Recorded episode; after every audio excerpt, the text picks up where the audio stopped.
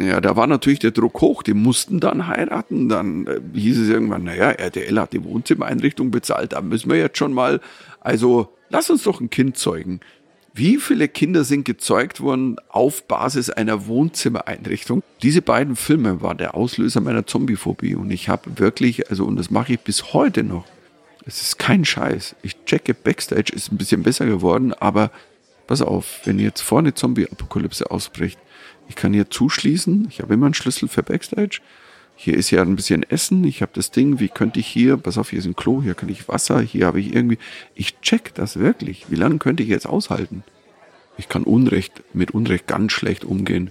Diese Bilder werde ich nie vergessen. Das, ich, das ich vom Fernsehen und ja, ich habe geweint. Also wie bei 9-11.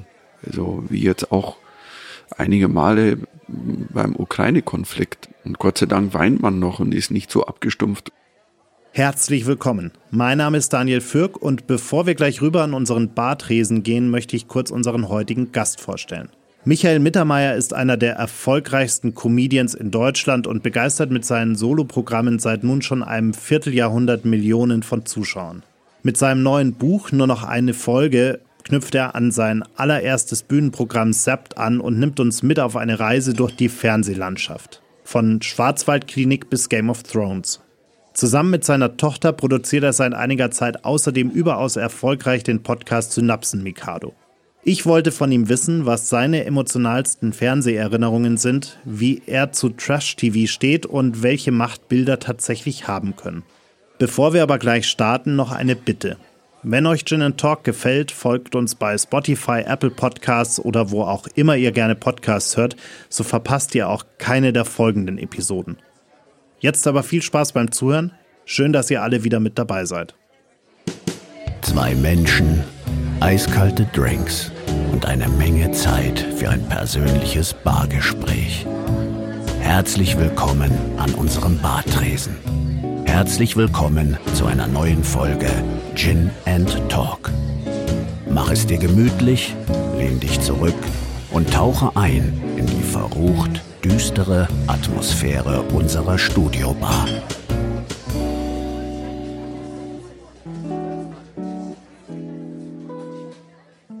Lieber Michael, ich freue mich sehr, dass wir uns heute hier treffen können. Ja, servus. Äh, super. Wir, wir sitzen hier an der Bar. Ich habe schon einen Whisky. Das ist wunderbar. So soll's sein, genau. Draußen kommen auch schon Geräusche. Jetzt bin ich schon nervös jetzt, mit deinen Baustellen. Jetzt, jetzt schreien die Kinder. Ja, heute verfolgt mich Baustellen. Ein Taxifahrer, der einfach in einen anderen Teil der Stadt fährt und sagt, das ist die Straße. Ich sage, nein, das sind zwei falsche Buchstaben.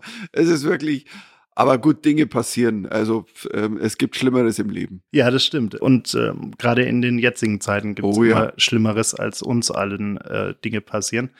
Aber Du hast ein Buch geschrieben und du hast äh, quasi ein, ein, ein Bogen geschlagen zu deinem äh, Bühnenprogramm von vor 25 Jahren und äh, hast das Thema Fernsehen wieder äh, in den Fokus gestellt sozusagen. Ich war damals, glaube ich, ich glaube, ich habe das damals, also jetzt oute ich mich, äh, ich war damals noch recht jung und ich habe das damals irgendwie ich glaube, im Fernsehen danach gesehen, die Aufzeichnung dein, dein mhm. Programm, äh, und fand es als Kind ziemlich witzig. Und seitdem hat sich ja eine Menge getan. Also du hast ja auch irgendwo oh, in, ja. in, deinem Vorwort geschrieben von Schwarzwaldklinik zu äh, Game of Thrones. Äh, in der Pandemie sind wir alle, glaube ich, noch mehr vor dem Fernseher und noch mehr vor Serien gesessen. Äh, was, was, hat dich denn in der Zeit so richtig gepackt? Also wo, wo bist du hängen geblieben? Was war dein, dein, äh, dein größtes Binge-Watching-Erlebnis in dieser Zeit? Boah, wir haben so, wir haben so verschiedene Phasen durchlebt. Aber man muss ja einmal eins dazu sagen, das habe ich ja im Buch geschrieben. Stell dir mal vor, so eine Pandemie passiert 1980, weißt du, ZDF von ARD und für uns Bayern noch dann ORF 1 und 2. Aber, ich meine, Entschuldigung, das wäre Aufruhr. Was hätten, was hätte man? Ja, wir hätten uns unterhalten. Ja, toll, irgendwie. Hallo, wie geht's dir so? Aber ich glaube, dass, ich sag mal, Fernsehen, man hatte auch in den letzten zwei Jahren ist ja auch die Retrowelle im Fernsehen wieder ausgebrochen. Plötzlich Wetten das gucken 14 Millionen Leute. Das ist ja wie damals, als ich noch bei Wetten das auftreten durfte. Ja, Fernsehen, glaube ich, war ist irgendwie schön und wichtig gewesen, weil es ja auch ein Eskapismus ist. Du, du, du, du guckst das und, und du kommst auf andere Gedanken. Ich meine, wir alle haben in verschiedenen Abstufungen, in verschiedenen Härten, also jeder hat eine Zeit durchgemacht. Jeder hat Scheiße erlebt in, in, in seiner, in seiner Welt. Und, und, und, und äh, für mich war Fernsehen immer was, wo ich sage, es ist schön, dass man rauskommt. Das ist wie Kino, das ist aber auch wie, wenn du zu einer Comedy-Veranstaltung gehst, so, das ist ja für mich als Comedian, vor allen Dingen in Zeiten, die schwierig sind, immer wichtig, dass ich hochgehe und die Leute, ich sag mal, klar mache. Also heute wird unterhalten. Und äh, ihr geht raus und habt einfach mal vielleicht wieder die Birne frei. Und so geht's einem. Ich meine, das Tolle ist, wir haben und im ersten Lockdown, unsere Tochter war zwölf und da hat man halt angefangen, jetzt kann man Sachen schauen, die ab zwölf sind. Und haben aber auch gemerkt, es gibt manchmal auch was, also von damals, also weißt du, stirb langsam ist zwar ab 16, aber da gähnt meine Tochter. Wenn du die aktuellen Bond-Filme, also die ganzen Bond, die neuen mit Daniel Craigs, die haben wir dann gebinged, Casino Real angefangen, die sind ab zwölf. Und ich meine, die Szene, wo der sitzt auf dem Stuhl, weil so unten der Ding rausgeschnitten und dann wird der Klöppel gegen seine, äh, gegen seine royalen, äh, Casino-Realen, also Nüsse geschlagen. Da saß ich dann auch so da, oh, das hatte ich eigentlich vergessen. Ah gut, ich ab zwölf, meine Tochter ist zwölf, was soll ich machen? Und dann haben wir, als erstes Weihnachten haben wir auch extremes gepinscht und dann haben wir gesagt, pass auf, meine Frau und ich, wir zeigen unserer Tochter so alle unsere Lieblingsweihnachtsfilme mit dem Resultat, dass jetzt dieses Weihnachten nichts mehr übrig war. Wir haben also das Weihnachten 2021 haben wir alles gebinged und da haben wir natürlich Stirb langsam Filme und das Schönste ist, weil heuer hat heuer an Weihnachten, weil uns ja nicht mehr viel übrig blieb, hat dann irgendwann unsere Tochter hat dann irgendwann gefragt, sag mal, ist eigentlich Stirb langsam? Ist es ein Weihnachtsfilm? Weil wir haben das tatsächlich dann an Weihnachten geguckt und dann alle Teile, weil irgendwie war das so belegt und, aber es, das ist eine schöne Erinnerung, dass wir alle Weihnachtsfilme oder die, weißt du, so Sachen wie tatsächlich Liebe haben wir geguckt. Dann haben wir, einer unserer Lieblingsweihnachtsfilme meiner Frau und mir ist Single Bells. Ich weiß nicht, ob du den kennst. Das ist ein österreichischer Film. Ey, der ist so endlustig. Das ist so, ähm, das ist so der Albtraum von Weihnachten ähm, wie ich auch Weihnachten schon erlebt habe, ganz früher, aber so lustig. Und dann habe ich meinen, einen meiner Lieblingsfilme, äh, ist das Leben nicht schön mit James Stewart, also von 1900, ist er, ist er 38, Schwarz-Weiß-Film. Ja, da musste meine Tochter durch. Also, ähm, aber sie hat gemeint, doch, ist ein guter Film. Aber ich sag mal so, ich kann nicht jede Woche ankommen mit Schwarz-Weiß. Aber das Schöne ist ja, wenn man mal wieder diese, diese alten Filme schaut und die auch ich sage jetzt mal, jüngeren Leuten zuführt, äh, dass die dann auch mal, äh, dass man selber erstmal wieder merkt, oh, das waren wirklich gute Filme teilweise. War auch viel Mist dabei, aber es gibt wirklich tolle Filme aus den 70ern, 80ern, äh, die man, glaube ich, heute wie damals genauso gut immer noch anschauen kann. Also für mich so Filme wie Es war einmal in Amerika, die ganzen Pate-Filme, all diese Dinge, äh, das, das war für mich immer so ein Riesending irgendwie. Die altern gut, definitiv. Also wir werden werden sicherlich irgendwann ähm, die Pate-Trilogie mit unserer Tochter angucken. Die liegt auf der Liste, weil boah, ich weiß noch, wie wir die mal, meine Frau und ich, das ist auch schon wieder zehn Jahre her, wir haben irgendwann dann nochmal uns diese, diese Trilogiebox äh, gekauft und haben die dann ähm, im Original angeguckt. Und das ist nochmal eine völlig neue Erfahrung, weil, ich sag mal, ein Drittel der ganzen Patenfilme reden die Italienisch. Und das gibt ihm so ein wahnsinniges Flair. Das hat nichts mit diesem, hey, du musst alles im Original gucken, sondern das lebt da. Aber weißt du, es ist auch so, wir haben, wir haben zusammen Squid Game geguckt auf Koreanisch mit, mit, ich weiß nicht, deutschen oder englischen Untertiteln, kann ich mir gar nicht mehr erinnern. Aber das hat dann nochmal eine ganz andere äh, Intensität. Und, und, obwohl du klar, da verstehst du gar nichts. Ich meine, weißt du, mein Englisch ist jetzt nicht das Oberbeste. Ich gucke englische Filme auch dann mit englischen Untertiteln, damit ich es irgendwie mitlesen kann, dann verstehe ich das auch. Ähm, aber das macht extrem Spaß, wenn du die Energie spürst da drin. Und, und ähm, Hey, Squid Game, ist großartig. Also gesehen, oder? Klar, also auf, auf Netflix eben für die da draußen. Und das ist ja eigentlich eine extreme Sozialstudie, klar, mit Splatter-Elementen, da geht schon ganz schön ab. Also unsere Tochter konnte das nehmen, die ist 14, klar, das ist ab 16, aber ähm, es gibt Dinge, das musst du selber wissen, wie weit, wie weit kann dein Kind wie reagiert es auf Gewalt? Wie reagiert es zum Beispiel auf Sex? Also ich würde meiner Tochter definitely not Game of Thrones zeigen. Noch. Weil ähm, es einfach, obwohl die seit zwei Jahren danach fragt, es ist so, wann darf ich Game of Thrones?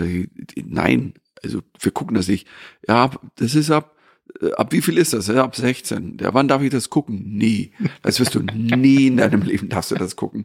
Aber das ist so, da ist so viel sexualisierte Gewalt drin. Das ist dann zu heftig. Und bei Squid Game ähm, ist das ist anders. Das ist ich, meine Tochter kann das komikhaft verarbeiten und das ist auch nicht. Das hat so, das ist eine andere Gewalt wie also ich würde mit ihr nicht Oldboy angucken also das ist ein alter koreanischer Klassiker, der Wort hell heftig ist.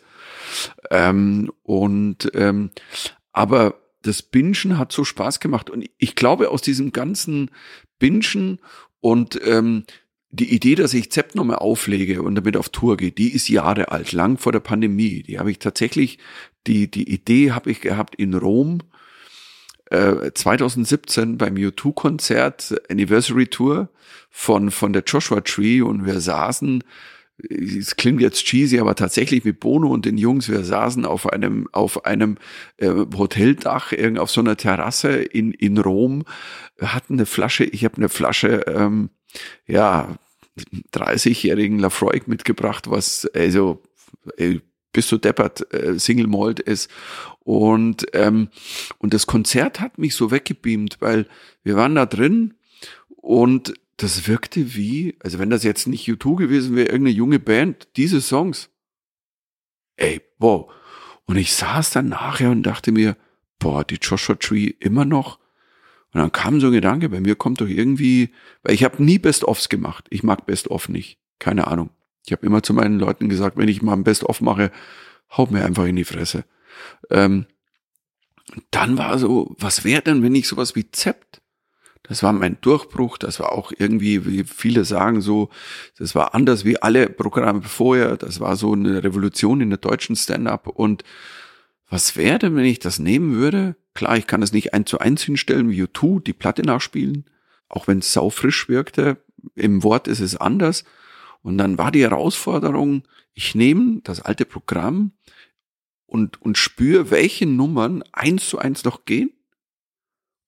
Aber ich muss auch Neues schaffen. Natürlich, du musst, klar, du, ich, ich, muss über Game of Thrones reden oder über neue Sachen. Und es haben sich ja in den letzten 20, 30 Jahren ja auch viele Dinge entwickelt. Dann kam irgendwann Germany's Next Topmodel, dann irgendwie das hier und ähm, der Bachelor oder Dschungelcamp und ähm, und das hat was losgebrochen in meinem Kopf. Das war, und letztes Jahr, als ich angefangen habe, drüber zu überlegen, habe ich gemerkt, wie viel Fernsehen ich geguckt habe und wie viel Liebe ich zu vielen Sachen habe und wie viele Geschichten ich habe zum Fernsehen. Und dann habe ich gemerkt, ja, ein Teil davon werde ich nie auf der Bühne erzählen können. Das ist einfach zu, vielleicht zu episch. Und dann, dann kam die Idee, ja, das könnte ich aufschreiben. Ich habe im ersten Jahr der Pandemie ein Buch geschrieben, erst im zweiten Jahr der Pandemie. Also es ist völlig abgefahren. Ich habe in den letzten zwei Jahren, ich weiß nicht, was, was ich alles gemacht habe und hatte so einen Spaß, im Grunde genommen einzutauchen in das Alte und das mit dem Neuen ähm, zu vermischen. Also ich lasse zum Beispiel die Schwarzwaldklinik gegen Game of Thrones ein Battle führen. Wer ist, wer, bei wem werden mehr Leute aufgeschnitten? Wer hatte mehr Einschaltquote? Oder The Crown versus Familie Feuerstein. Und das hat mich dann total gekickt, zusammen mit einfach persönlichen Geschichten,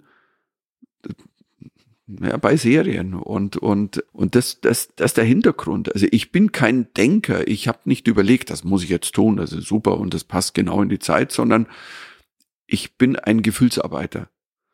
So wie dieses Corona-Buch, ich glaube, ich hatte schon, das war eine Idee, die kam, als ich beim Autokino auf der Bühne stand und gemerkt habe, nee, ich will hier kein Programm spielen, ich will hier erzählen, was gerade passiert. Und dann irgendwie hatte ich einen Auftritt beim ein Open Air. Also ich laber nur, du sagst ja gar nichts mehr. Alles gut. Alles gut. Ist das so hier? Also Whisky and Talk, ich trinke Whisky.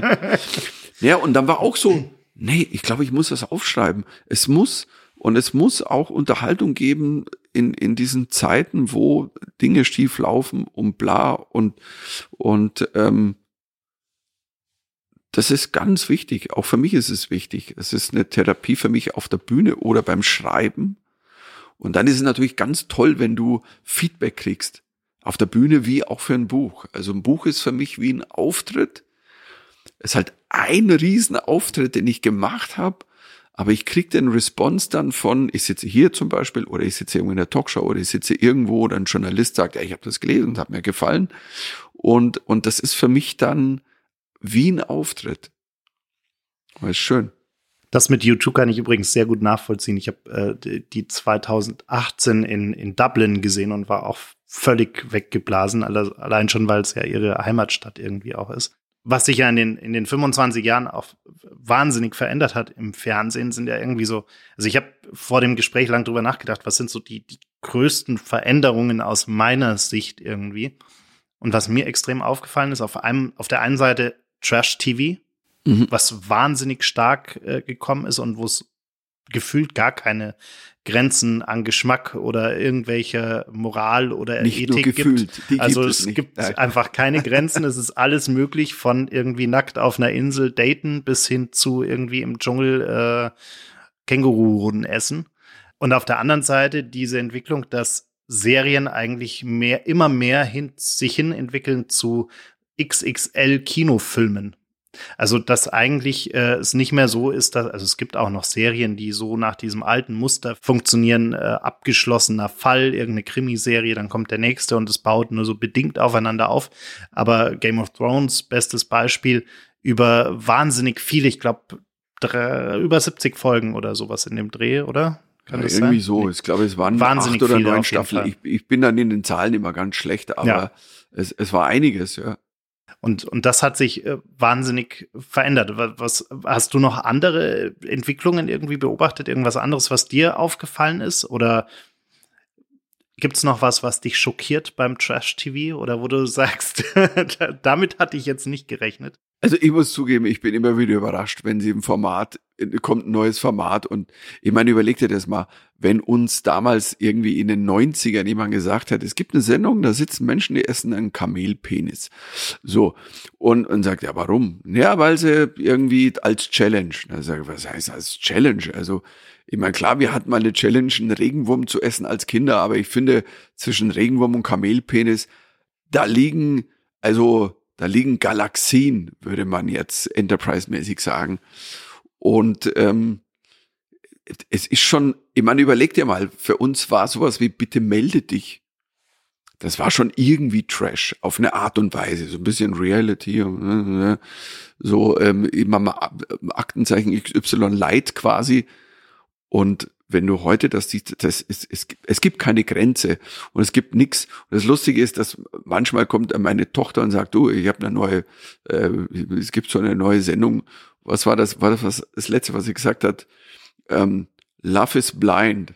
Das ist also aus, klar aus Amerika mal wieder. Das wird bei uns auch kommen. Liebe ist blind.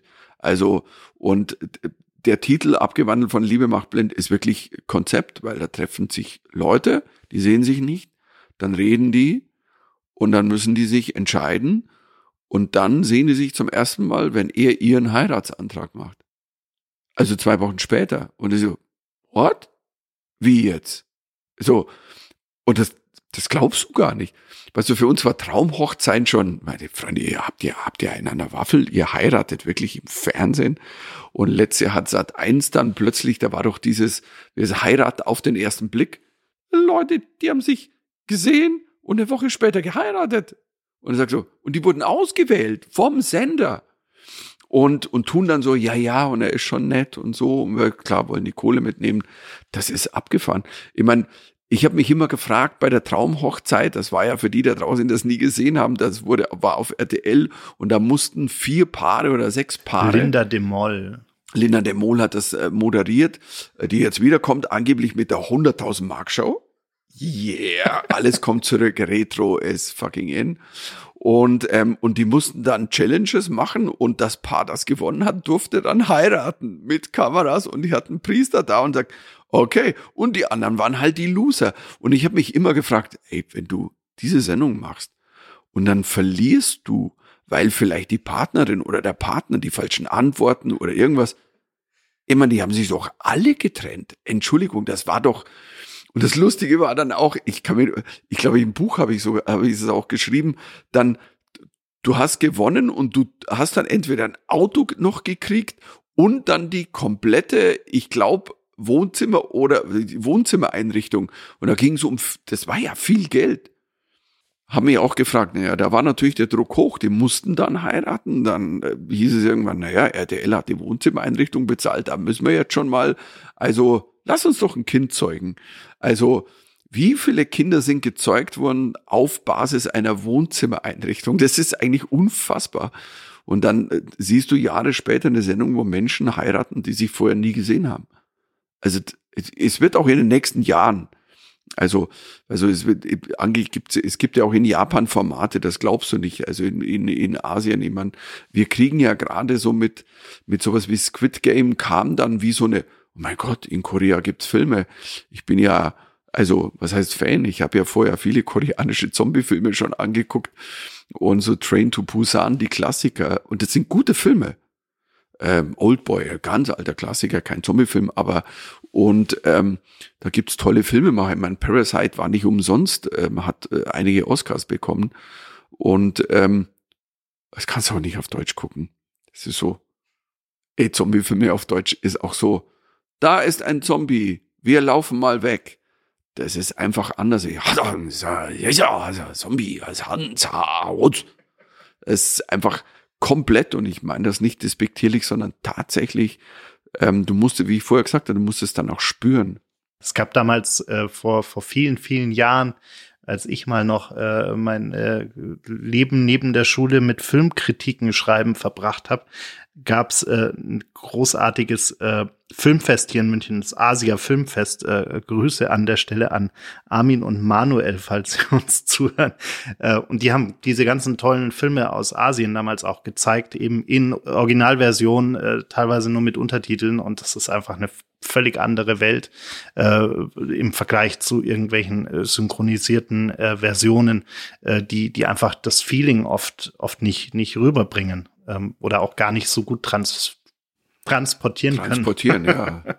Mei, es ist natürlich einfach klar. Das ist so, du, wenn wenn jetzt, was ich zum Beispiel, wenn du, es gibt es gibt bayerische Filme oder Serien, die zum Teil komplett auf Hochdeutsch gedreht werden. Da sitze ich davor und sage, sag mal, also spinnt ihr, das spielt gerade auf einem bayerischen Bauernhof.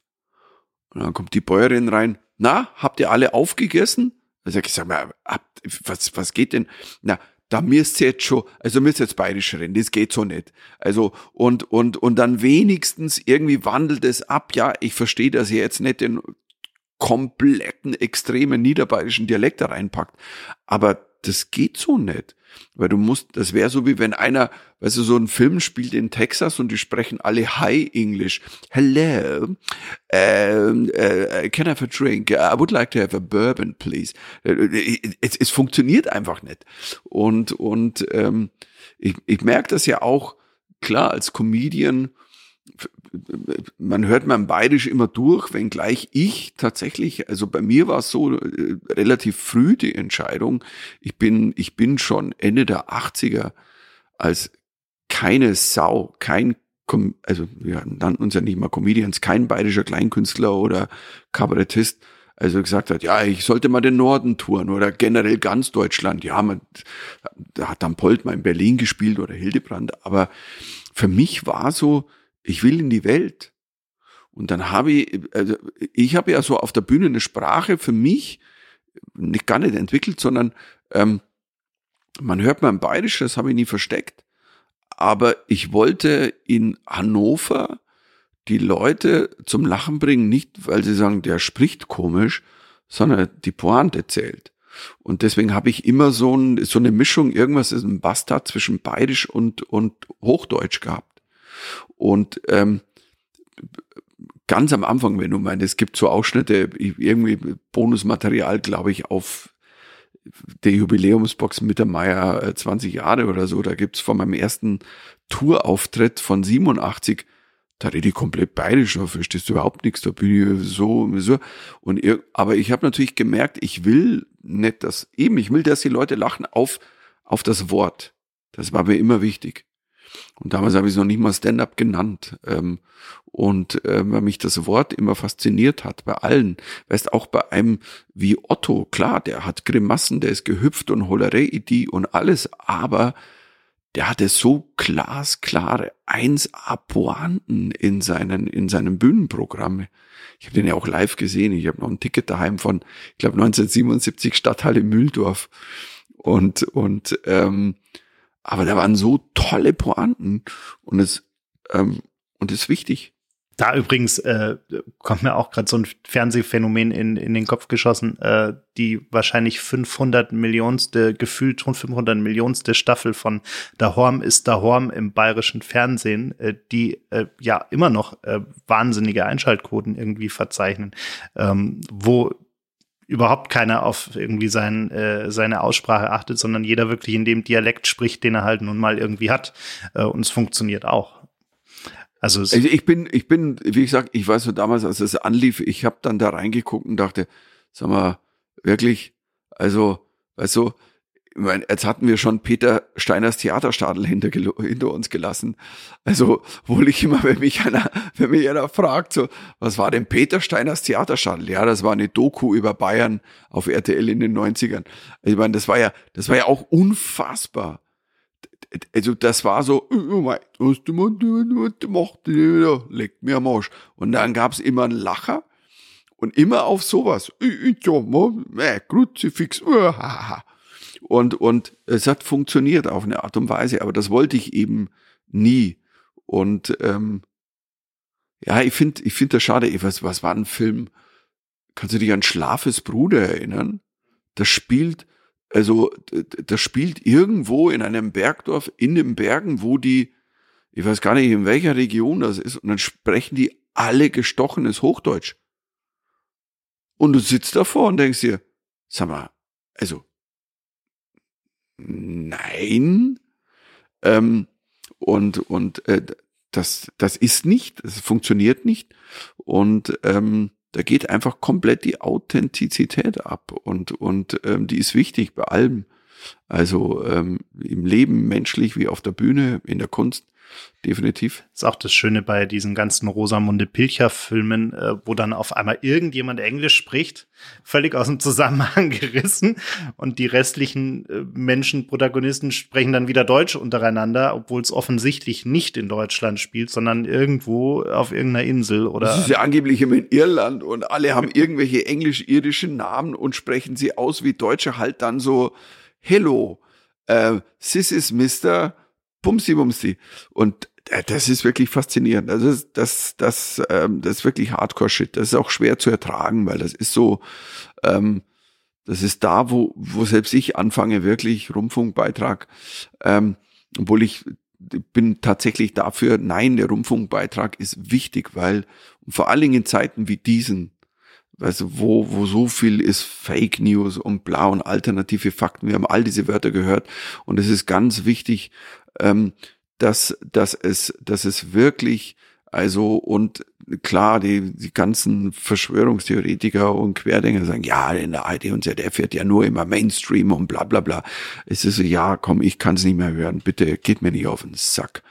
Ähm, da wird wirklich versucht, und das siehst du ja auch in Krisen, wie jetzt äh, Russland, die Invasion in der Ukraine, du siehst, wie da Journalismus wirklich funktioniert.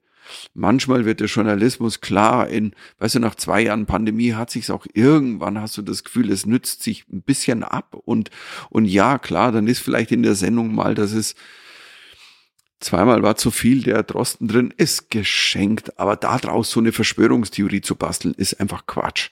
Das ist Bullshit. Und ähm, aber du siehst es auch, ich guck viel CNN, NBC, diese Sachen, also vor allem seit Trump, das ist, äh, es tut mir nicht gut, aber ich gucke es trotzdem, das ist wie Zombie-Serien. Es tut mir nicht gut, aber ich gucke es trotzdem. Ich habe eine Zombie-Phobie.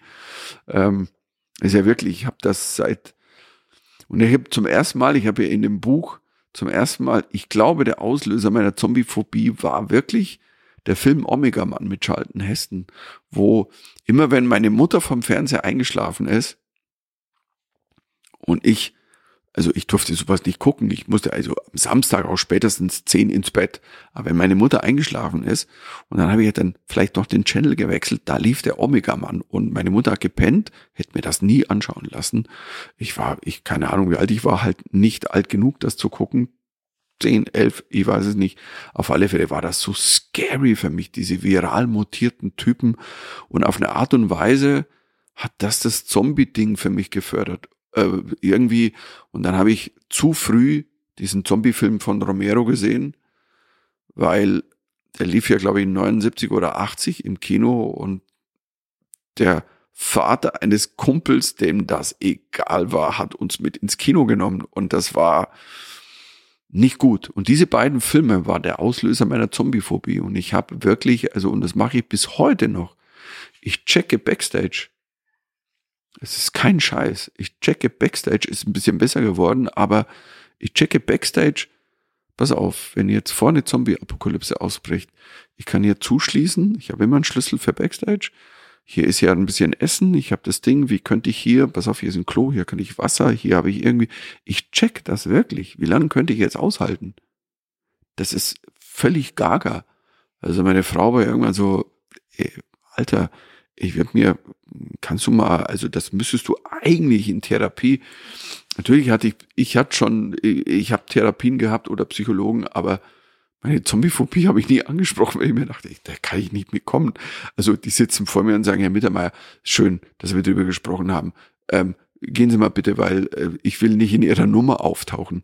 Und ähm, aber dieses, boah, das, das war so scary, dass es so Wesen gibt, die irgendwie dann die Menschen, die haben sie ja nicht mal gefressen, glaube ich, beim Omega-Mann, das war nur, die wollten uns töten, weil wir keine, weil, oder nur den Charlton Heston, by the way, einer meiner Lieblings-Science-Fiction-Filme, den ich Ende der 70er gesehen habe, war das Jahr 2022, das Jahr, in dem wir überleben. So ist der 2022, das Jahr, in, in dem wir überleben wollen oder so ähnlich. Und ähm, ich warte jetzt schon seit zwei Jahren drauf, dass ich endlich drüber eine Nummer machen kann. Jetzt haben wir 2022 und das endet ja auch ganz schlecht.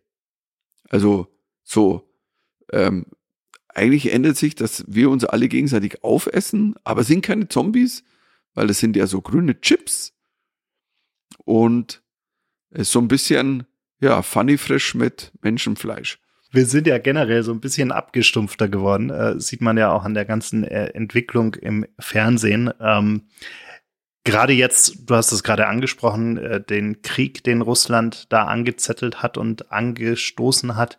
Ähm, mir ging es in den letzten Tagen irgendwie so, die, die, man kann diesen Krieg zum ersten Mal live in Farbe quasi mitverfolgen auf TikTok und Twitter sowieso, aber auf TikTok noch viel schlimmer. Irgendwie in drei Minuten Videos maximal sieht man live von der Front irgendwie die Videos von Zivilisten, die filmen, von Soldaten, die filmen, von äh, Journalisten, die filmen. Wie, wie geht's dir denn mit diesem, mit diesem absolut ungefilterten äh, schonungslosen, nicht eingeordnetem äh, Zugang zu Informationen. Also früher war ja irgendwie die, man hat sich um 20 Uhr vor den Fernseher gesetzt und äh, irgendwie die Nachrichten im öffentlich-rechtlichen Fernsehen geschaut. Da wurde das alles schön verpackt äh, und äh, eingeordnet durch professionelle Journalisten, die wussten, was sie tun, die wussten, was auch irgendwie zu priorisieren ist und was nicht. Und heute haben wir wirklich so diesen ungefilterten, direkten Zugang zu allem, was auf dieser Welt passiert? Na, verschiedene Dinge. Also ich muss eins sagen, ich bin, ich bin ja noch die Generation, ich bin ja 66er Jahrgang, ich bin ja schon eine Zeit lang unterwegs auf der Welt. Und ich glaube, für uns war dieses erste, wir sind gerade live bei Krieg dabei, war der erste Irakkrieg. Weil diese Bilder, klar, die sahen ja alle aus, wie ich später gesagt habe, sieht ein bisschen aus wie das Ultraschallbild. Also wenn, wenn mir Eltern die Ultraschallbilder ihrer Kinder gezeigt haben, sagen, sieht aus wie der Angriff auf ähm, hier damals im Irak. Aber das war gefühlt der erste, wo du live drin warst. Und ich kann mich doch, ich kann mich tatsächlich noch erinnern, war der 90? 1990? Ich glaube, der erste. 1990, glaube ich, war das. Und ich kann mich tatsächlich erinnern, der ist an einem Tag, Mittwoch, Donnerstag losgegangen und am nächsten Tag war ich auf Tour vier Tage. Und es war ja nicht so, dass du gesagt hast, ich meine, damals war so früh überhaupt aufzutreten und ähm, boah, das war eine der frustrierendsten. Ich kann mich erinnern, ich stand in Darmstadt vor irgendwie, keine Ahnung, zwölf armen Seelen, die alle, also wenn es zwölf waren, die einfach gesagt haben, nee, ich will jetzt nicht daheim sitzen und diese Bilder sehen das hat uns schon zum ersten Mal so einen eben Krieg live reingeholt. Klar, dann der zweite Irakkrieg ja noch mal mehr, zwei, drei, 2003, wo ich dann dann in New York auch gewohnt habe und es verarbeitet habe auf der Bühne, auf New Yorker Bühnen. Jetzt kommt natürlich noch mal eine Dimension dazu, dass die Bilder so, also das, das Haus wurde bombardiert, also nicht mehr nur dieses, was in den Nachrichten kanalisiert wird.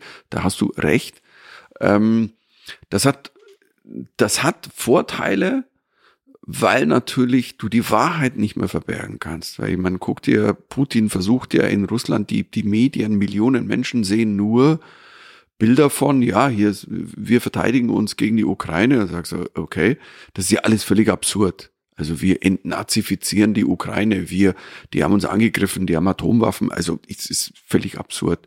Und deswegen ist es wichtig, dass es diese Bilder gibt. Und ich habe gemerkt, dass die Kraft der Bilder, für mich war das zum ersten Mal ähm, in, in Burma, wo ich, äh, ich habe ja eine Doku gedreht über einen burmesischen Comedian, der im Gefängnis war, der eigentlich erstmal zu, ich meine, glaube ich, 58, 59 Jahren verknackt wurde, damit er da verrottet. Und, und da war es aber auch so, dass bei den, bei den, bei den äh, Demos und bei der, bei der ersten und zweiten Revolution war es zum ersten Mal, dass es auch mal, also bei der ersten nicht, das war zu früh, aber dann, als in den, als dieser, als er wieder verhaftet wurde, damals, das war ja 2009, 2010, ich kann es und ähm, da war es ganz wichtig, dass es diese äh, auch schon Handybilder gab und Filme, die man weiterreichen konnte. Und die Macht der Bilder ähm, ist groß. Wir sind damals ja nach Burma gefahren. Ich habe eine Doku gedreht, äh, undercover, also illegal, also zusammen mit einem britischen Film, Filmemacher, Doku-Filmemacher. Und ähm, die Doku hat mit Bildern dazu beitragen können, dass man gesehen hat. Es war uns wichtig, es war ein bisschen eine Gaga-Idee, aber es war, war ja auch leider dann gefährlicher wie das, was ich meiner Frau gesagt habe, die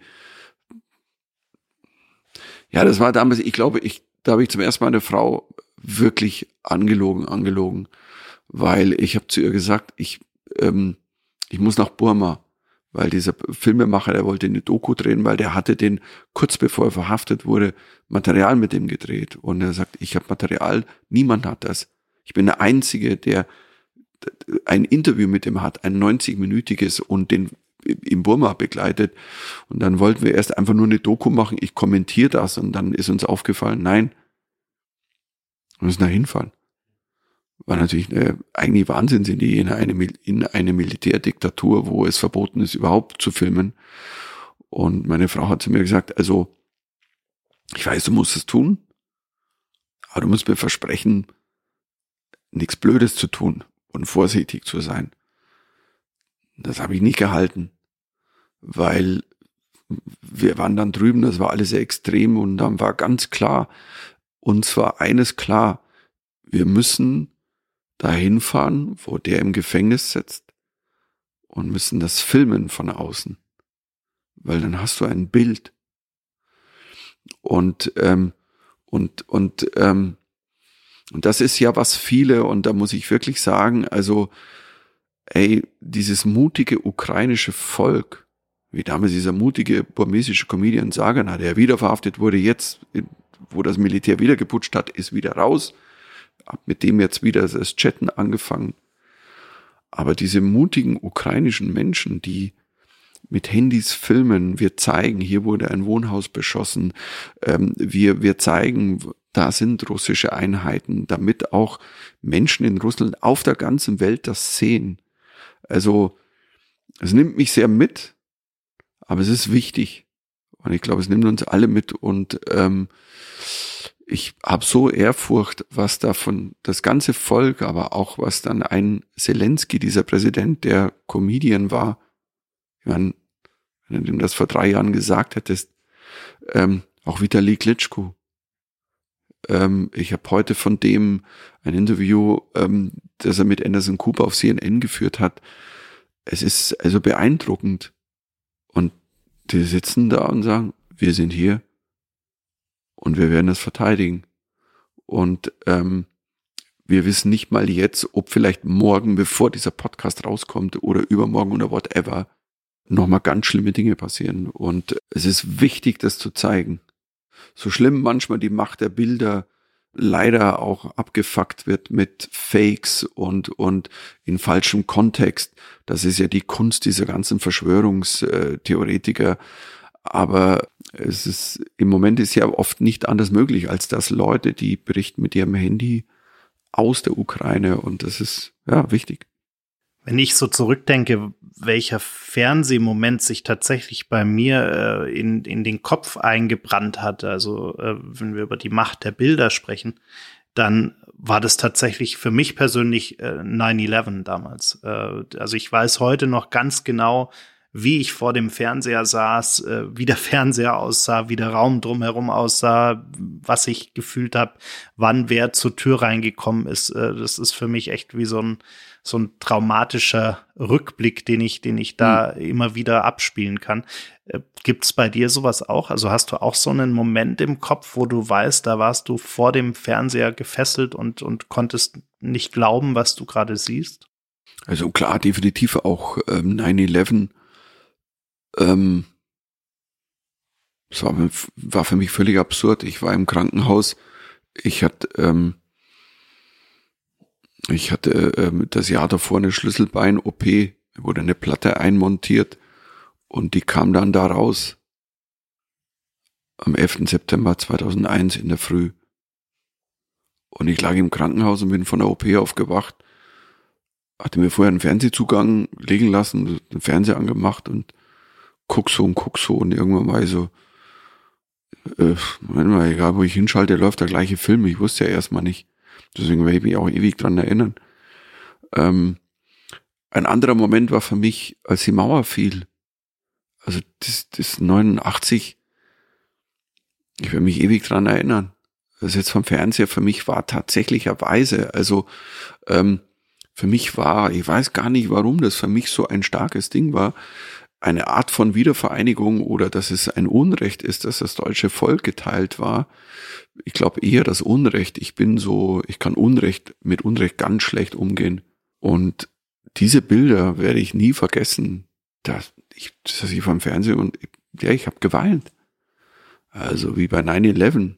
Also wie jetzt auch einige Male beim Ukraine-Konflikt, dass man und Gott sei Dank weint man noch und ist nicht so abgestumpft und guckt einfach und man fühlt sich hilflos, aber ein bisschen was kann man immer tun. Man kann was spenden, man kann aufrufen zu spenden, man kann die Stimme erheben.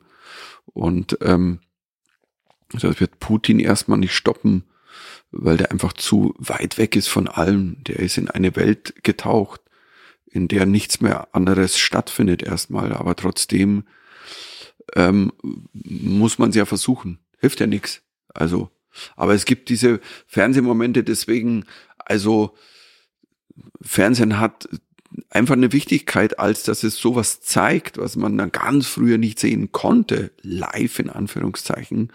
Und dann hat es aber auch diese, weißt du, dass die Entspannung, das Unterhaltende ist schon auch, es ist was Schönes. Also ich habe Fernsehen immer als was Schönes empfunden und immer wenn es dann hieß, ja, Fernsehen ist ja nur Fernsehen und und es war so, als ich damals in den 80ern und 90ern angefangen über Fernsehen auf der Bühne zu sprechen, so, weißt du, war eher so, ja, man kann ja nicht als Kabarettist über über Fernsehwerbung sprechen oder über Bonanza. Also, naja, aber ich habe alle Folgen gesehen von Bonanza. Ähm, ich kann das lustig machen und ich brauche nicht den zehnten gleichen Gag wie alle. Ich will, muss ja meinen Weg finden. Da ist Fernsehen, ähm, ja, das tut uns gut und ähm, dieses, wie eben der Titel, nur noch eine Folge, das hat ja was liebevolles, emotionales, wenn man, wenn man es als, vor allem jetzt ist so toll, wenn man als Familie zu dritt, hey, achte Staffel Blacklist und dann komm, eine gucken wir noch. Und dann kommt da wieder ein Cliffhanger, wo du sagst, nee, nee, nee, nee, nee, nee, Freunde.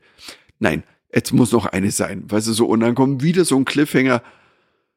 Äh, pass auf, unsere Tochter muss morgen in die Schule gehen. ähm, nee, jetzt wird schwierig. Ja, und auf einmal ist zwei Uhr morgens. Das äh, kenne ich auch sehr gut, dieses Problem.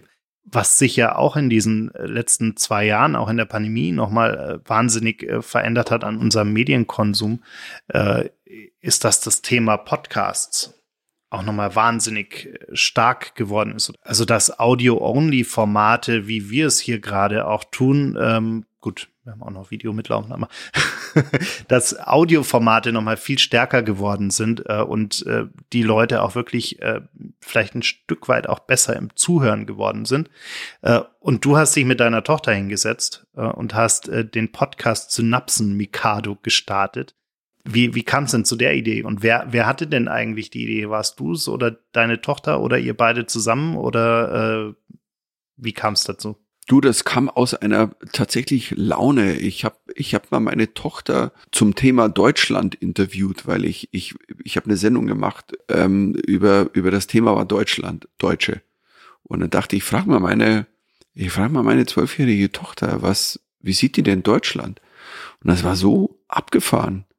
Also die war so zum Teil frech, inspirierend, intelligent, naiv, alles und dachte mir, wow, wow, war das jetzt ein tolles Gespräch? Und habe ich zu meiner Frau gesagt, du, das ist so abgefahren. Also, das ist so. Und als dann der erste Lockdown war, ähm, ist diese Idee in mir, wir, wir beim Abendessen quatschen wir ganz viel über was war am Tag oder auch mal damals über Donald Trump und das Leben und ähm, Fernsehen und whatever. Was ist passiert? Hast du denn deinen Home-Unterricht gut gemacht? Und dann habe ich gemerkt, dann ist es wieder so hochgekommen, boah, das wäre eigentlich wäre es total cool, wenn man wenn man wie so eine Art Podcast das machen würde, aber ich war nicht im Podcast Bereich unterwegs und dann hab und dann und dann hat meine Frau gesagt, ja, du hast die Idee, dann weißt was, stell dein Handy auf, film dich, ähm, dahinter sitzt Lilly und ihr quatscht, man sieht nur dich. Und das habe ich dann gemacht an einem Tag ein paar Tage vorher haben wir uns gerade Star Wars angeguckt, die alten Star Wars. Und das ist, das ist so abgefahren, weil wir haben das, dann habe ich das bei mir auf Insta und Facebook reingestellt. Also man sieht ja nur mich und hört meine Tochter das Gespräch. Aber das war so lustig und so ehrlich. Und plötzlich habe ich Reaktionen bekommen, wo ich dachte, Moment mal, das ist ja, und habe also ich glaube, bis zu 100.000 Klicks von dem gehabt und sagt, Moment mal, äh, das ist ja nur ein Video, man sieht mich und wir quatschen. Und by the way, muss man an der Stelle sagen, wenn uns jemand gesagt hätte vor fünf, sechs Jahren, hey, Audio, Podcasts, das wird mal Hot Shit, hätte keiner fünf Euro draufgesetzt. Überleg dir das mal. Und ich finde das so toll. Und, und, und dann haben wir nach diesem wahnsinnig tollen Gespräch gesagt, du, wenn du Bock hast, machen wir das irgendwie öfters. Ja, wunderbar. Und dann haben wir das in der Zeit, vor allem 2020 war ja dann im, in dieser langen Nacht des Lockdowns oder wieder auf und zwischen Lockdown-Beschränkungen, whatever, haben wir einfach das gemacht, einmal die Woche zu quatschen. Und ohne Gescheiße, keine große Technik, nur so, ich wollte auch, ich wollte das nicht überladen und professionell und dann und, und das lief so unfassbar gut. Ich habe dann irgendwann haben wir das mal aufgehört, weil ich dann wieder angefangen habe zu touren und da ging das auch nicht mehr und aber es war im Kopf, nein, wir sollten eigentlich sollte man einen Podcast machen, weil ich finde und das war diese diese Idee dahinter, ich finde es cool, wenn wir den Jugendlichen, damals war sie zwölf, jetzt ist sie 14, dachte ich mir, muss so einer 13, 14-Jährigen mal zuhören, Wie sehen die die Welt? Wie, wie, wie greifen die das? Wie nehmen die Bilder auf von, also jetzt, das war wahnsinnig interessant. Wir haben in einer der letzten Folgen eben von, von Synapsen Mikado haben wir über Russland, Ukraine, den Krieg gesprochen. Und ähm, wie nimmt die das denn auf? Also wie, wie, wie, wie sieht die, also weil ich sie gefragt habe, wie kommt denn Putin auf dich rüber? Was ist das denn? Und dann, dann sieht die das aus ihrer Sicht und erklärt das und, und, und erzählt und das ist ganz toll, weil es ist wichtig, dass wir den Kids zuhören und nicht immer nur die, ja, die sind 14, sind in der Pubertät und Klischees. Ja, mache ich auch mal, aber und da muss ich aber auch sagen, by the way, meine Tochter, die liefert Kommentare, das ist, also, ey, die roastet mich wie kein Comedian es könnte. Und ähm, das, es ist so weird, weil ich habe, also wir haben jetzt, glaube ich, wir haben jetzt 20, 21 Folgen Synapsen Mikado als Podcast, überall, wo man es hört, wie auch bei euch. Irgendwann vor kurzem sitze ich da und ich mache mal Clips, also ich mache mal ganz kleine Clips mittlerweile nur noch auf Facebook und Insta, also so ein Teaser, zwei Minuten, hey, ihr könnt das hören überall, wo es Podcasts gibt und ähm, irgendwann kommt auf, auf Facebook das im Moment ähm, beliebteste Video und dann kam, sag Moment mal, das ist Folge eins von 2020 äh, Star Wars, wie jetzt? Und dann wieder drauf geklickt und war so, was? Wir sind mit, äh, Moment einmal, dieses Video haben sich äh, fast eine Million Leute angeguckt. Ich wusste das gar nicht. Weil damals so, ja, das haben wir dann 30.000 angeklickt, alles gut, schön. Und irgendwie ist das komplett, und ich habe bei irgendeiner Fernsehsendung, ich glaube, dieses, dieses Quiz, bei wo ich so versagt habe, boah, äh, ähm, frag doch mal die Maus. Boah, das war mein, das war mein Blackout. Ich glaube, aller Quiz-Sendungen, die ich ever hatte. Ich bin in dieser Sendung gesessen und das war die Hochschreibphase vom Buch. Ich habe gerade drei Projekte gemacht. Ich hatte das Buch, ich hatte eine neue Fernsehsendung, über die ich noch nichts sagen darf, das auf, für Amazon. Dann war noch ein anderes Projekt und ich war auf Tour und ich war da komplett, ich hatte einen komplett Blackout. Und in meinem Team neben mir saß Mareike Amado, die so eine liebe Person ist, aber einfach zur Quizshow. Ich wusste nichts und sie kannte nichts beitragen. Und Vincent Weiss saß noch bei uns als Team und der, das hast du gemerkt, der hat so ein bisschen, also es ist so ein netter Kerl, wirklich. Und, und der war so, weil ich war, ähm, dachte ich, kann ja nicht immer einfach, ich kann nicht, nein, pass mal auf, das müsst ihr anders. Also so, weil ich habe dann zwei, dreimal gesagt, hey, lock das ein, diese Antwort. Und er so, äh, wirklich? Und er hat sich nicht getraut, entgegenzutreten. Und ich war im Vollblackout, das war ein Desaster. Aber da haben wir über diesen, was sie eben sagte, Vincent Weiss meinte, das ist Cringe-Podcast mit deiner Tochter, ähm, dann ist das wohl nochmal hochgepoppt und dann sind alle Leute auf dieses Video gegangen. Und ich glaube, die, ähm, die Zuschriften, die wir auch bekommen, ähm, warum die Leute sich das anhören, weil es so, es ist ganz ehrlich, es ist ein ehrliches Gespräch, das ist ungefiltert, ungeschnitten und ähm, whenever Lilly sagt, ich habe keinen Bock mehr drauf, höre ich auf. Und zwar in einer Minute. Dann gibt's nicht, ja, wir müssen noch fünf Folgen machen, sondern und ähm, es ist aus einer Laune und Spaß entstanden und es ist weiterhin ein großer Spaß, weil wir treffen uns dann, es ist ja ein Dreier-Podcast, eben meine Frau, meine Tochter und ich und das ist so ein Family-Ding geworden. Und by the way kann man es halt hören überall. Aber das ist schön. Also und ähm, ja, sind auch ein paar gute Dinge aus dem ganzen Wahnsinn erwachsen. Bist du eigentlich so jemand, der vor der Quiz-Sendung vor dem Fernseher sitzt und äh, fleißig miträt? Nicht immer, aber ich, ich mache das gerne. Also ich bin manchmal, es gibt so eine Phase, da gucke ich dann, hey, wer wird Millionär? Und sag, hm, weil ich war ja selbst zweimal drin bei Promi, wer wird Millionär? Und es ist anders, da zu sitzen, wie vom Fernseher zu sein. Ich weiß es, Freunde. Ich habe einmal komplett abgelust und einmal habe ich irgendwie, was waren das, 120 oder 125 1000, das ist schon, aber so äh, Sendung, wer weiß denn sowas? Und ich habe in letzter Zeit einige Quizshows gemacht. Ich liebe es auch reinzugehen, weil ich quizze dann total gerne und ich will auch gewinnen. Und ey, ich war so stolz nach dem, nach dem Desaster mit der Maus, war ich so, ich, ich war so frustriert, sagst, das kann ja nicht sein. Ich, sag mal, ich, ich bin ja wie ein Depp. Das Lustige war, als es ausgestrahlt wurde, Monate später, also gar nicht vor langer Zeit, es war Ende Januar 2022 wurde das jetzt ausgestrahlt. Das war super lustig und ich habe super Reaktionen bekommen, aber ich habe halt nichts gewusst. Aber das Ding war, ich kann mich erinnern, ich habe dann zwei Monate später nach diesem Fail bin ich in, war ich bei dieser Sendung Quiz, Quiz Olymp. Da spielst du ja gegen diese völligen, also das sind die, also wir sagen, der Motherfuckers of Quiz. Das, du hast eigentlich keine Chance gegen die. Und ich war da und ich sollte mit einem Kollegen drin sein, äh, wo ich sage, ich freue mich so, ey, und wir machen die fertig. Der konnte dann, der wurde dann krank dann sprang Lisa Feller ein, die habe ich ein paar Mal kennengelernt, auch eine, eine geschätzte Comedian, äh, Comedienne. Und ähm, dann kam die so, wir so, okay, wir ähm, haben nicht gedacht. Und ich sag, pass mal auf, weißt du was?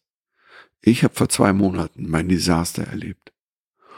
Und heute machen wir ihn fertig. Ich weiß, wir haben eigentlich keine Chance, aber ich bin heute hier, um zu gewinnen. Ich bin Jon Snow und ich ziehe jetzt in die Schlacht gegen Ramsey Bolton und ich stehe alleine mit meinem Schwert und ich kämpfe gerade. Es ist mir egal, ob ich sterbe. Und weißt du was? Wir haben sie vernichtet.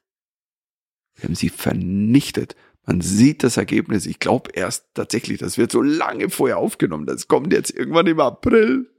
Und es war so geil. Und wir haben so, ey, wir haben so abgeschlagen. Und, ähm, und seitdem einige Quizshows, wo ich echt ziemlich gut war. Und es, es, es macht Spaß. Ich glaube, das ist so ein Grundding der Menschen. Also wenn du mal blöde Fragen, mal intelligente Fragen, du ratest mit. Also ähm, eine der schönsten Sendungen, die ich gemacht habe, war dieses, war dieses mit, mit Gottschalk auch und Barbara Schöneberger.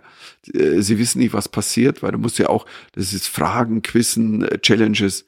Boah, war das, war das toll. Da saß, mal, da saß meine Tochter zum ersten Mal. Ähm, meine Frau hat das aufgenommen, weil da läuft ja immer auch, das geht ja über Stunden und dann kommt ja Werbung, Werbung, Werbung. Und dann haben die halt zeitversetzt das angefangen zu gucken und sie haben's. Es war zum ersten Mal, dass meine Tochter eine Sendung mit mir ganz angeguckt hat. Und glaube ich auch so ein klein wenig stolz war. Und ähm, das haben wir die auch geschlagen. Da Vigal Bonigo nicht, da waren wir gut. Was steht denn bei dir jetzt als nächstes auf der Agenda? Also du hast jetzt äh, gerade das Buch veröffentlicht, wenn wir hier den Podcast, unser Gespräch veröffentlichen, ist es gerade ein paar Tage auf dem Markt. Ähm, du gehst wieder auf Tour. Äh, hat sich eigentlich das Publikum verändert oder die, die, Stimmung? Also spürst du, wenn du auf der Bühne stehst, nach diesen äh, Pandemiezeiten eine Veränderung im Publikum? Ich denke da nicht drüber nach. Es ist mir, nein, also nicht wirklich. Klar kann man sagen, ja, die Leute freuen sich schon sehr, dass sie wieder lachen können. Aber ähm, also ich habe auch während der Pandemie, wir haben ja Formen der Comedy gespielt live, die uns auch, wenn uns, wenn, wenn so zu uns einer gesagt hätte vor fünf Jahren, du wirst im Autokino auftreten, hätte ich gesagt, sag mal, hast du ein Rad ab? Spinnst du vor Autos? Und ich habe ja dann wirklich alles gemacht. Das war für mich die Challenge. Und ich habe auch da nie gewertet. Ich weiß auch, haben da Kollegen gesagt, ja, für Autos kannst du nicht spielen oder diese Strandkorbkonzerte. Ich habe eine letzte im Sommer, es waren glaube ich zehn sogar, eine Strandkorbkonzerttour gemacht. Das war wirklich großartig. Natürlich ist es anders, aber dem musst du dich halt stellen. Und und ähm, ich habe jede Form, ich habe alles gespielt. Ich habe mich, ey, der erste Open-Air-Auftritt, wo der erlaubt war, noch mit Einschränkung. Wir durften, das war damals 2020 in Passau, ich meine, das war eh völlig gaga, auf dem Domplatz, da kriegst du 3000 Leute hin. Wir durften 100 Leute dahin hinsetzen und zwar mit Abstand. Also die, da saßen 100 Leute auf einem 3000er Platz. Und mich hat der Veranstalter Till Hoffmann von München, ist einer der geilsten Typen, einer der besten, also äh, wie ich finde, inspirierendsten Menschen, die ich kenne und Veranstalter, äh, das Lustspielhaus in München, das er seit vielen Jahren äh, macht. Also das ist so ein großartiger Typ, das Vereinsheim in München. Und ähm, und der hat gesagt, du, wir müssen irgendwie anfangen. Ich so, hey, ist mir egal, wie viel kommen, ich spiele auch vor fünf Leuten. Und dann stand ich vor diesen 100 Menschen auf diesem riesen Platz. Und das war so toll, weil die waren, da konnte man spüren, das war ja äh, wow, wir sehen wieder eine Veranstaltung. Und ich, ich gehe immer hoch und mir ist eigentlich tatsächlich, also, also es muss dir eigentlich auch egal sein. Sind die heute super drauf, sind die schlecht drauf, sind die mittel drauf, weil du musst sie eh, das ist mein Job, sie zum Lachen zu bringen. Es gibt keine Entschuldigung. Kannst danach nicht sagen, ja, es war irgendwie kalt und es war irgendwie und ähm, also ich habe ich habe in einem Fußballstadion gespielt, wo vor mir im Stadion auf dem Rasen Menschen in auf Decken saßen in Parzellen. Ich kann da nicht hochgehen und nachdenken, ja, das ist aber komisch, sondern nein, die wollten, ich wollte und wir haben es uns gegenseitig gemacht. Und ähm, und ähm, das wird jetzt, glaube ich, auch, es wird jetzt einfach wunderbar werden. Also äh, ich hoffe auch, dass alles stattfindet und ähm, aber ich glaube jetzt langsam macht alles auf, auch die Indoor-Sachen. Also ich werde jetzt im April kommen so die ersten Indoors auch wieder mit mit dem ZEPT Jubiläumsprogramm. Auch im Sommer mache ich noch das Jubiläum und dann im Herbst spiele ich dieses, ich würde mal sagen, ominöse, legendäre, mysteriöse Programm Nummer 13, das ich ja eigentlich hätte 2020 gespielt ähm, und das es ja nie gab. Ich habe es ja nie geschrieben. Für was hätte ich das denn schreiben sollen? Ich habe ja dann 2020 ein komplett anderes neues Programm geschrieben. Jetzt ist mittlerweile die 13 nicht mehr mein 13. Programm, weil ich habe zwischendrin ja eigentlich zwei noch Specials gemacht. Aber ähm, ich werde sehen und ähm, ich werde jeden Auftritt nehmen und egal wie viele Menschen sitzen und ähm, Live-Stand-up ist halt tatsächlich schon das, ähm, das ist meine Berufung einfach. Also wenn ich eins kann, also du kannst sagen, gefällt mir nicht, du kannst sagen, finde ich nicht lustig, aber niemand kann sagen, ich kann das nicht. Also wenn das einer sagt, sage ich, ja, hast keine Ahnung, das ist ein anderer Geschmack. Also, weil das kannst du nicht behaupten. Und äh, jemand, der in New York ähm, den Comedy Seller klar gemacht hat, der weiß, was er tut. Und ähm, da bin ich stolz genug. Es wird so viel immer humble, ja, mein Gott, in Deutschland. Und ähm, ich liebe das. Also so, und ich glaube, das, aber das ist mir ja auch so. Ich liebe Stand-up, wenn ich die spüre auf der Bühne. Also wir haben mittlerweile viele, viele einfach wirklich gute Stand-Upper, die, die tolle Dinge machen und, und eine wunderbare Open-Mic-Szene, auch in München. Also ähm, ein Aufruf, also geht, geht in die Open Mics. Es gibt mittlerweile auch in kleineren Städten, also es gibt in Augsburg eine Open Mic, in Sollenhofen, es gibt in überall in ganz Deutschland, in Mittelstädten, Kleinstädten und das ist toll, weil Stand-Up ist eine Bewegung geworden. Und ähm, und Humor kannst du nicht aufhalten. Und das Wort und ähm, vor ein paar Tagen habe ich eine SMS bekommen. Oh, scheiße, ich habe nicht geantwortet. Das fällt mir jetzt ein.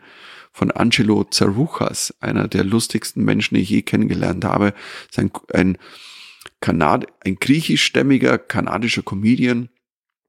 Der hat Support gemacht für Russell Peters, für die ganz Großen. Und den habe ich mal kennengelernt in Kanada und der hat einen Satz gesagt. Er saß vor mir und ich sehe das wie jetzt. Er hatte eine Zigarre und ich habe ihn interviewt, weil ich habe so eine Doku gemacht über Humor. Und er sagte, Mike, Stand-up Comedy is the last bastion of free speech. Und äh, eigentlich wusste er nicht mal, wie recht er hatte. Und das ist so.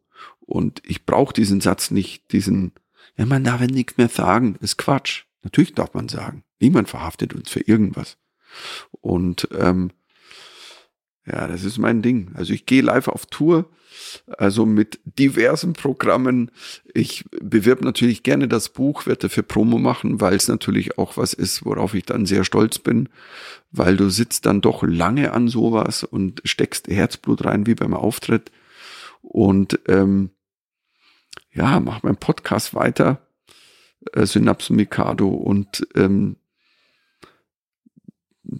werde dann auch, also in der Planung ist auch noch eine Fernsehgeschichte, die, über die ich noch nichts sagen kann, aber wenn das klappt, ist das total schön. Und ich werde das Zept-Special aufnehmen im Mai, das 25er, und ähm, das wird dann auch im Fernsehen laufen für RTL. Und ähm, das, also, ich suche mir immer, wenn, wenn die Welt zumacht, musst du dir irgendwas suchen. Perfekter Appell zum Schluss und ich würde sagen, wir genießen noch unseren Schluck Whisky heute oh, ja. mal. Nicht Gin, sondern Whisky. Whisky, Slanche, Prost. Also, cheers. Schön, dass Aber der du ist schon, der ist schon echt geil. Ich der ist, ist so sehr lecker. Glenn Rothers, ich meine, 22 Jahre, weißt du, das Ding ist so, ich liebe auch den Spirit hinter Whisky. Da gibt's ein, da gibt's einen Master Distiller und Distillerin, mittlerweile auch einige Distillerinnen, die großartig sind. Ähm, und der nimmt ein Alkohol und hat eine Vision, pass auf, ich tue das jetzt zehn Jahre in ein Eichenfass, dann fünf Jahre in ein Sherryfass und dann schmeckt das wahrscheinlich so. Das ist eine Kunst. Und, und, und das fasziniert mich auch an, an Whisky und ähm, das ist wie ein Musiker, der sagt, pass auf, wenn ich den Akkord spiele und mit dem Ton mixe und den, ey, da werden die Leute ausflippen. Es ist, ähm, also. Jeder, cheers. der sich jetzt noch keinen Whisky eingeschenkt hat, macht's spätestens jetzt. Zum Wohl. Definitiv. Danke dir. Gerne. Das war's leider schon. Die letzte Runde ist ausgetrunken, das Gespräch zu Ende. Vielen Dank fürs Zuhören. Bitte nimm Rücksicht auf die Nachbarn und sei leise, wenn du die Bar verlässt. Aber vergiss auf keinen Fall, den Abonnieren-Button zu klicken.